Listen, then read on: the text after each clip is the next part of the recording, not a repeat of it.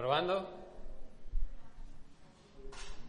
Pero no un aplauso hasta después, a ver si sale el mensaje bueno o no, ¿verdad? Porque. Pues. ah,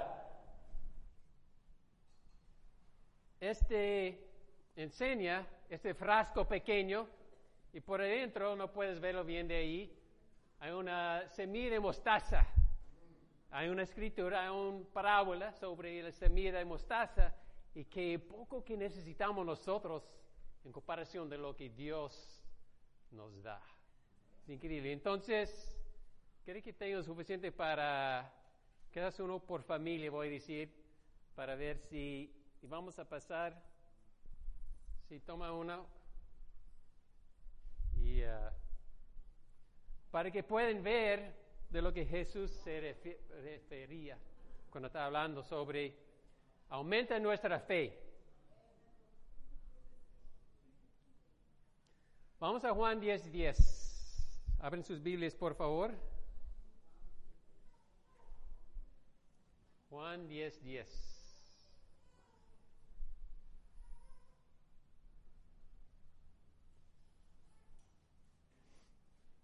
Ahí Jesús está hablando del grupo de personas. Están escuchando a Él. Tiene algo para explicar a ellos. Aquí Juan 10, 10 dice,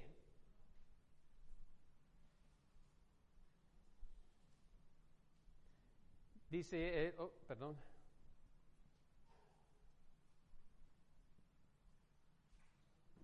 Dice, el ladrón no viene más que robar, matar y destruir. Y tiene que entender en el ambiente, en el Medio Oriente, en esos tiempos, eran tiempos de mucha violencia. Y nadie confiaba en nadie. Tenía el mes pasado oportunidad de escuchar de un, un discípulo, un cristiano, que ya vive en el Medio Oriente. Y tiene como 40 años. Y dice, de mis 40 años de vivir, solo he vivido en un país por cuatro años donde hubo paz. Los otros 30 y más años, siempre en el país donde vivía, hubo una guerra. Y una vez llegó a casa y estaba destruido y dijeron, ok, tenemos que buscar otro lugar para vivir. Se tiene que ver Jesús reconociendo cómo está el ambiente en esos tiempos. ¿Algunos de ustedes han tenido a alguien entrar a tu casa y robar algo? ¿Sí? ¿Y cómo se siente uno después? Como sin poder, sí. ¿Cómo es que alguien roba algo con que yo he trabajado? Eso no es justo. Me recuerdo cuando estaba uh, estudiante en la universidad, mi compañero de cuarto sabía que yo fui a la iglesia los domingos. Entonces, un domingo que fui a la iglesia, entró y robaba todas, todo mi electrónico. Pues siendo estudiante no tenía muchas cosas, la verdad. Pero me robaba el estéreo. Algunos saben qué es estéreo, ¿verdad? Es un, ya no existe, ya es puro MP3 y todo, ¿verdad? Es todo por teléfono y, y, y aún discos, ¿verdad? Todo eso. Y pues lo poco que tenía robaba y me sentí como, aprovechaba de mí. Me acuerdo mi esposa, ella es de Nueva York y uh, allí en el vecindario donde viven, hay, hay, edificios donde todos entran, donde todos viven, como seis pisos, más o menos, cinco pisos. Entonces está construido a la entrada del edificio, hay como diez pasos grandes. Allí se siente toda la gente, cuando personas pasan a entrar, platican, hey, hola, ¿cómo está? You know, ¿Cómo está primo? Y, y me contó que uno de sus familiares estaban ahí practicando ahí en los pasos, como, es como la plaza en muchos pueblos en, en México, tu país, ¿verdad? Entonces, alguien estaba moviendo, ¿verdad? Todos muebles saliendo y dijo, bueno, yo tengo un sofá igualito a eso. y como puede imaginar, no se dio cuenta y después siguió hablando con su amigo y, y subió vacío su departamento. La audaz en un medio de día robar sus cosas. ¿Verdad? ¿Y cómo se siente uno? Y Jesús sabe que a veces es como sentimos con nuestras vidas. Como cosas pasan conmigo y no tengo control, no tengo esperanza. Pero Jesús viene con un mensaje. Dice, uh, perdón, está, no está portando bien lo electrónico hoy. Dice, yo he venido para que tengan vida y que lo tengan en abundancia. Vamos a ser todos millonarios, ¿verdad? No, pero sí hay algunas iglesias que dicen, sigue a Dios y te va a bendecir económicamente. Pasa lo que pasa, pero la vida abundante no es ser millonario. Yo hice una pequeña lista. Se refiere, por ejemplo, a veces pensamos que la vida abundante depende de mi salud, porque a veces nuestra salud nos falla. Y pensamos, Dios, ¿por qué? Pero no se refiere a la vida abundante, que vas a tener siempre tu salud perfecto. O como mencioné, prosperidad económica. No es lo que prometa vida abundante. O tu posición de trabajo. Hey, debían que darme un aumento, debían que darme otra posición. Yo soy mejor calificado, ¿verdad? ¿Han pensado eso? Yo he pensado eso. Ese, ese debe ser un familiar o debe ser... ¿Por qué él? O tu familia, a veces estabas pensando, me recuerdo vivir al lado de, de ah, la ciudad donde, donde hubo muchas personas con mucho dinero. Me recuerdo muchos de mis amigos se fueron de vacaciones a Europa, en diferentes lugares, y dije, wow, qué bueno sería ser parte de esta familia. Pero la vida abundante no se refiere a nada a eso. Sí, una familia espiritual con quien pueden confiar. Y sí, una vida abundante que es por medio de una conexión, una relación con Jesús. Alguien con quien pueden confiar en cualquier situación. Vamos a Marcos 9. Marcos 9, 17.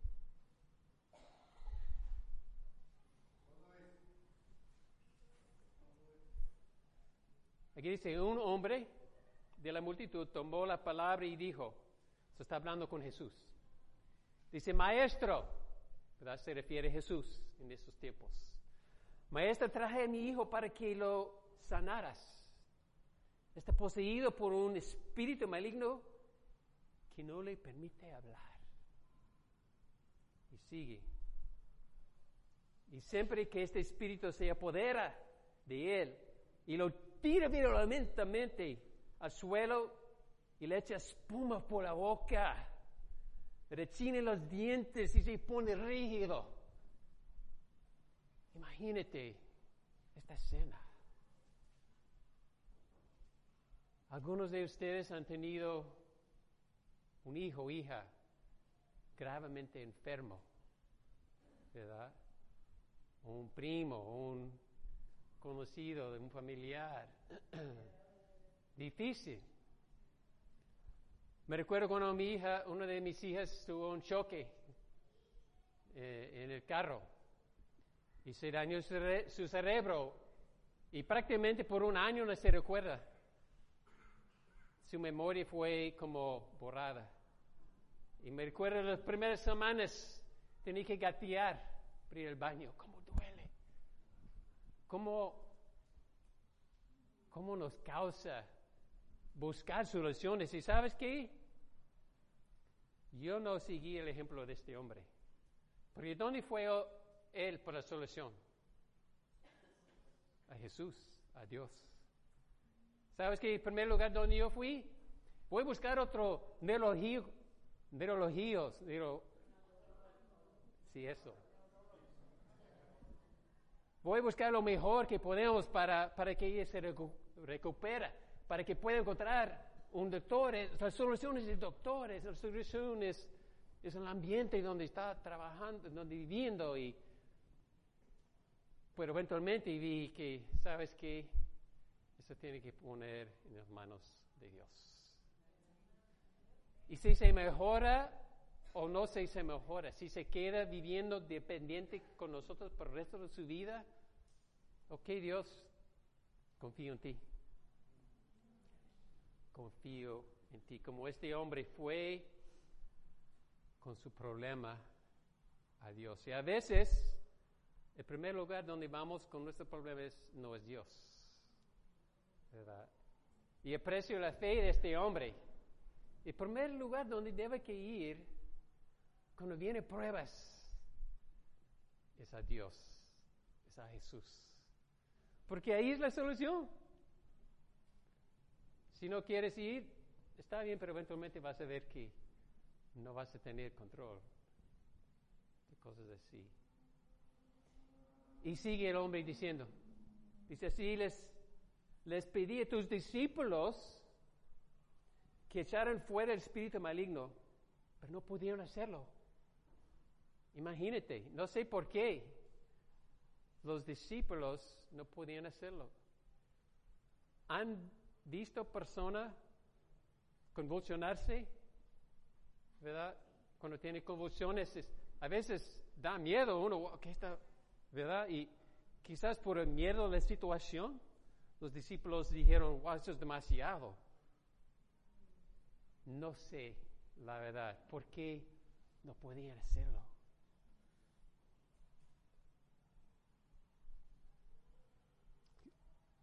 Quizás estaban mirando a la gente y, no funcionó y toda la gente mirando a ellos. ¿Qué pasa?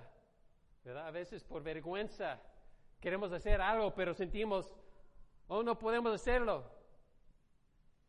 Pero qué bueno que este padre tomó la iniciativa de llevar su hijo a Dios. Ese es un padre ejemplar. Porque un tercer de todos nosotros no fuimos criados por nuestros padres. ¿Verdad? Busca las estadísticas entre los latinos y los italianos, es igual. Un tercero de las casas no hay papá. Y los que tienen papá como mío es como yo digo, padre ausente. Que sí vienen, trabajan y proveen, pero entonces para nosotros, para nosotros hombres, a veces es difícil para nosotros ir a Dios. Porque a veces por actitudes con nuestros padres, como no tomó la posesión de amarnos, a veces es difícil para nosotros aceptar que alguien nos puede amar. Pero Jesús está viendo la fe de este hombre. Y aprecio mucho su ejemplo. Y aunque sus discípulos no podían, siguió él, este hombre, buscando ayuda. Vamos a seguir.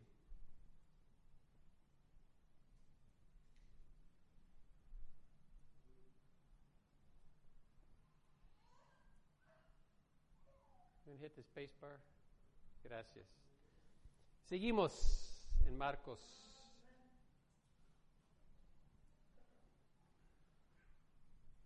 Jesús les dijo, gente sin fe, ¿hasta cuándo tendré que estar con ustedes?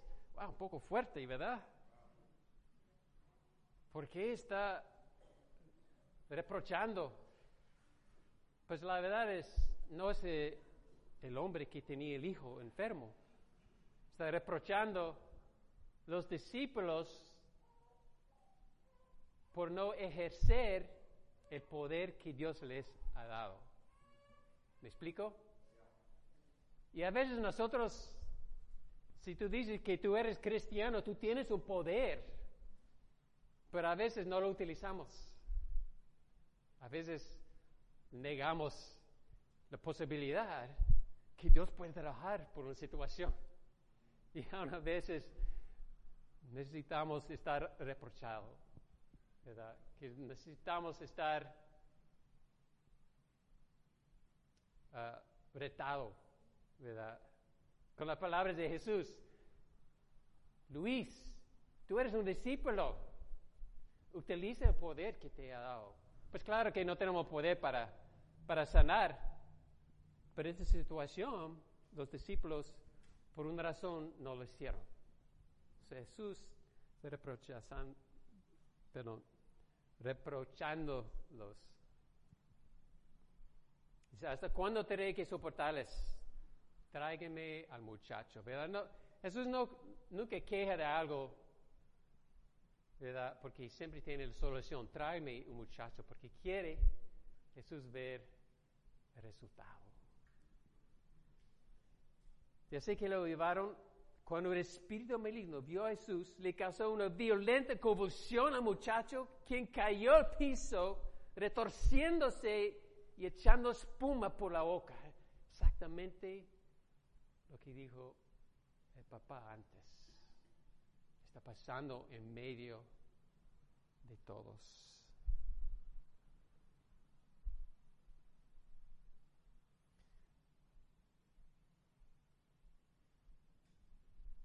A veces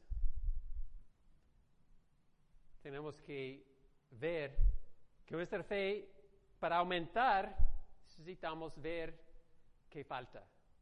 Porque no todo positivo, tenemos que tener balance. Los discípulos aprendieron, ¿sabes qué? Podemos ayudar a este hombre. Jesús se siente el dolor de este papá.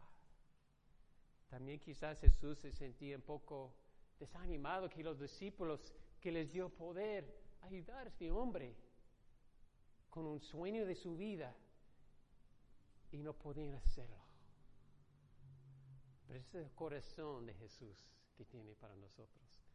Y mire lo que está pasando. Este demonio sabe que su tiempo es corto. Sabe que su tiempo para existir es, es por terminar pronto.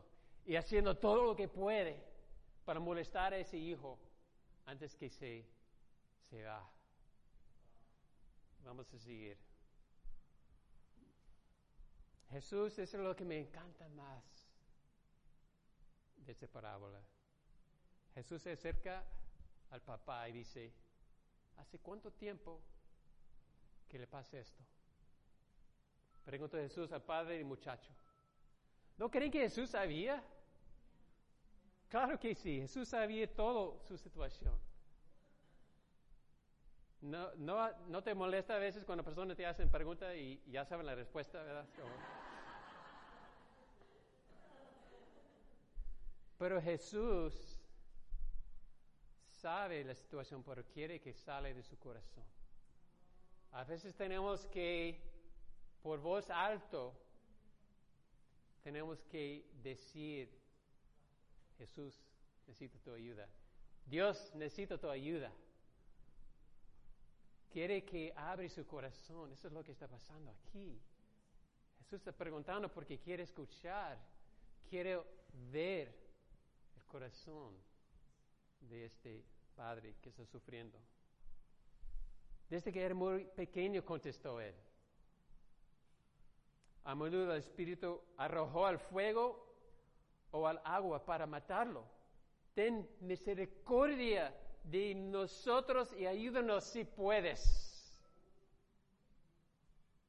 ¿Ves?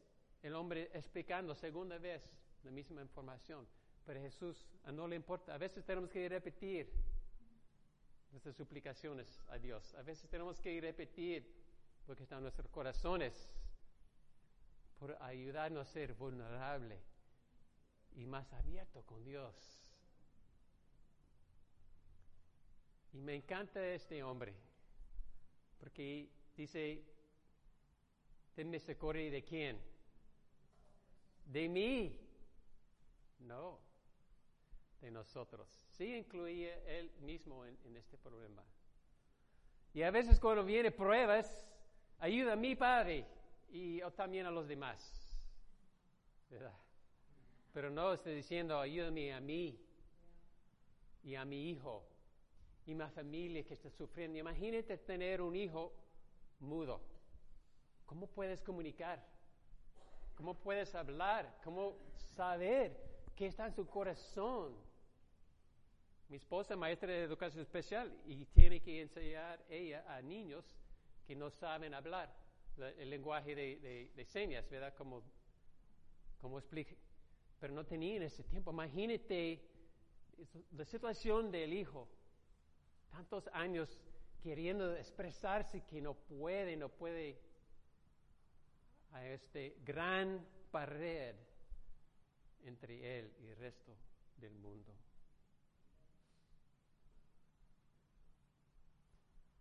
Porque Jesús quiere hablar contigo, quiere caminar contigo, quiere platicar contigo,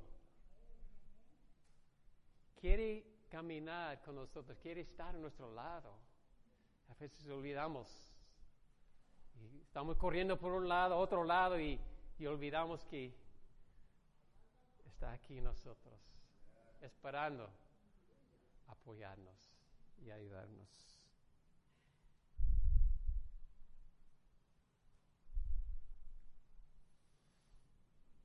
Vamos a seguir, como dijo nosotros, ¿verdad? El egoísmo a veces nos, nos mata. Y a mí también siempre pienso de mí mismo primero. Difícil pensar en las necesidades de otros antes de míos. Aprecio este increíble hombre aquí. ¿Cómo que si puede? Preguntó Jesús. Todo eso es posible si uno cree. Al instante el Padre clamó Sí creo, pero ayúdame a superar mi incredulidad. Otra vez su humildad ante de Dios. ¿Han pensado? ¿Sabes qué? No sé si existe Dios. ¿De veras? Dos veces yo, yo he tirado la toalla, como digo, como dicen, que no sigo, no sigo Dios más. Pero gracias a Dios, unos amigos dijeron, ok Luis, ¿dónde vas? Y pues no hay lugar ir, la verdad. Y me quedo. Pero a veces tenemos que estar abiertos aún cuando faltamos fe, cuando sentimos que no tenemos la fuerza de seguir adelante tenemos dudas y no queremos abrir nuestros corazones con las dudas. Pero este hombre no tiene ningún, ayúdame a superar mi incredulidad. Imagínate que está dudando, está luchando con su creer en Dios y está pidiendo a Jesús, ayúdame a creer más en ti. ¿Verdad? otra vez, me inspira mucho este hombre.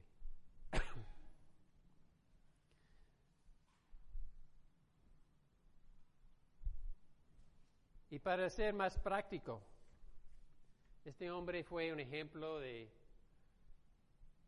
perseverar en las pruebas. Hay una escritura aquí, dice en no nos cansamos pues de hacer bien porque a su tiempo segaremos si no desmayemos. Persevera en las pruebas. Porque si no tenemos paciencia, cuando viene pruebas, vamos a perder grandes oportunidades de crecer en nuestra fe. ¿Verdad? Si quieres la solución al instante, tu fe no va a crecer. So, la paciencia durante las pruebas es que trae, aumenta nuestra fe. Amén, hermanos. Como ayer estaba hablando con mi hermana mayor, está por terminar, encontrar el fin de su vida. Tiene enfermedad por muchos años. Me está diciendo, Luis, quiero que tú lleves mis cenizas al lugar y, fue difícil. Yo sé que esta semana voy a tener que visitarla. Prometí durar una, dos semanas. Voy a estar llorando mucho. Me imagino, la voy a extrañar, pero atrás de todo necesito perseverar, perseverar en pruebas. Tener paciencia, porque a veces quiero que, no que termine todo, que pueda regresar a mi vida normal y, pero no, no existe vida normal. Todos estamos solamente en vida. Y así es la vida que tiene las pruebas. Pero espero que mi paciencia esta semana me ayude a dar, me ayude a aumentar mi fe. Pasando tiempo con ella. Porque, y otra escritura, en Lucas 2, Jesús está hablando con Pedro, o Simón se llama. Dice, Simón, Simón, Satanás ha pedido zarandear a cada uno de ustedes como si fueran trigo. Yo tenía que buscar la palabra zarandear, no sabía que, pero encontré fotos, ¿verdad? Como trigo, que tiene que separar lo que puede comer de la, de la paja. ¿verdad? Pero me encanta este que dice, pero yo he rogado en oración por ti, Simón, para que tu fe no falle. Imagínate Jesús orando por ti. Imagínate, bueno, ¿de veras Jesús ora por mí? Luis. Y Jesús dice, sí, porque quiero caminar contigo, quiero hablar contigo, quiero practicar contigo todos los días. En oración, para hacer unos puntos prácticos. ¿Cómo podemos caminar con Jesús, hablar con Jesús? Pues por oración es uno, ¿verdad? Dios te quiere oír. Me dio tanto ánimo a ver la naturaleza. Fui a Suiza una vez, podía trabajar ahí hace muchos años. Y a ver las montañas increíbles que es como, wow. ¿Verdad? Y debe, debe ser de vez en cuando oraciones así. Como ver una montaña, ver una maravilla que Dios ha criado. A mí me ayuda mucho de pasar tiempo en la naturaleza.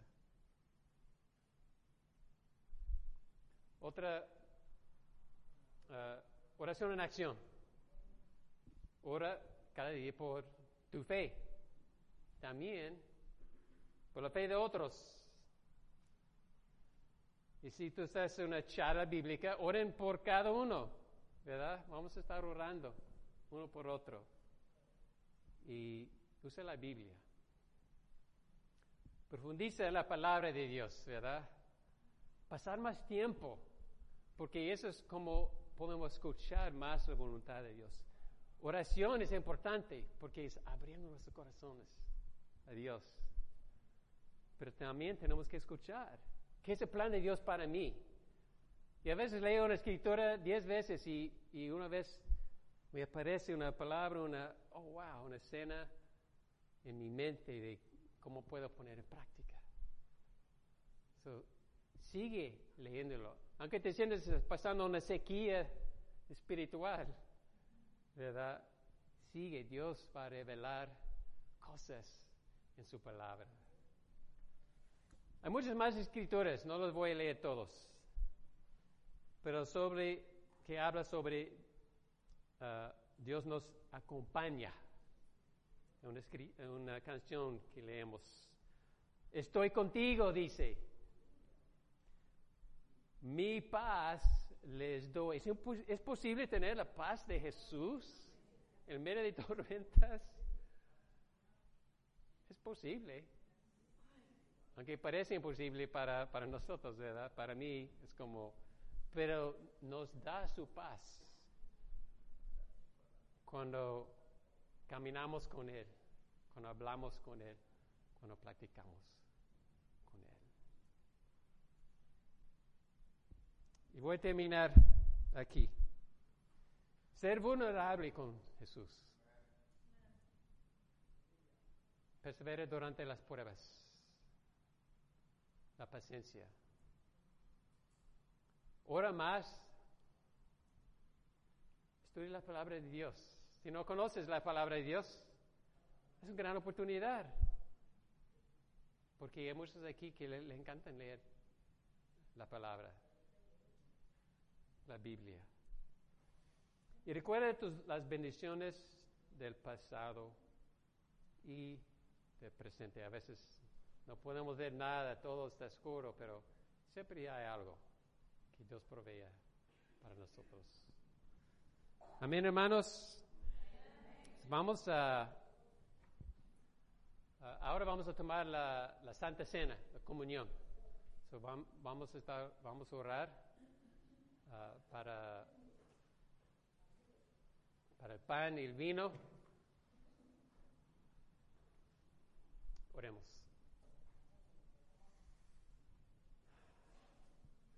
Señor, no merecemos lo que nos has dado. No estamos aquí, Padre, porque somos personas tan increíbles, pero somos personas que tú decidido de amar.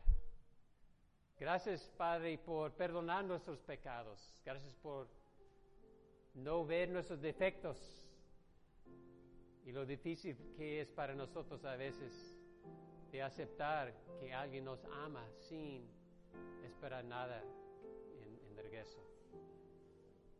Pero tú eres así, Padre.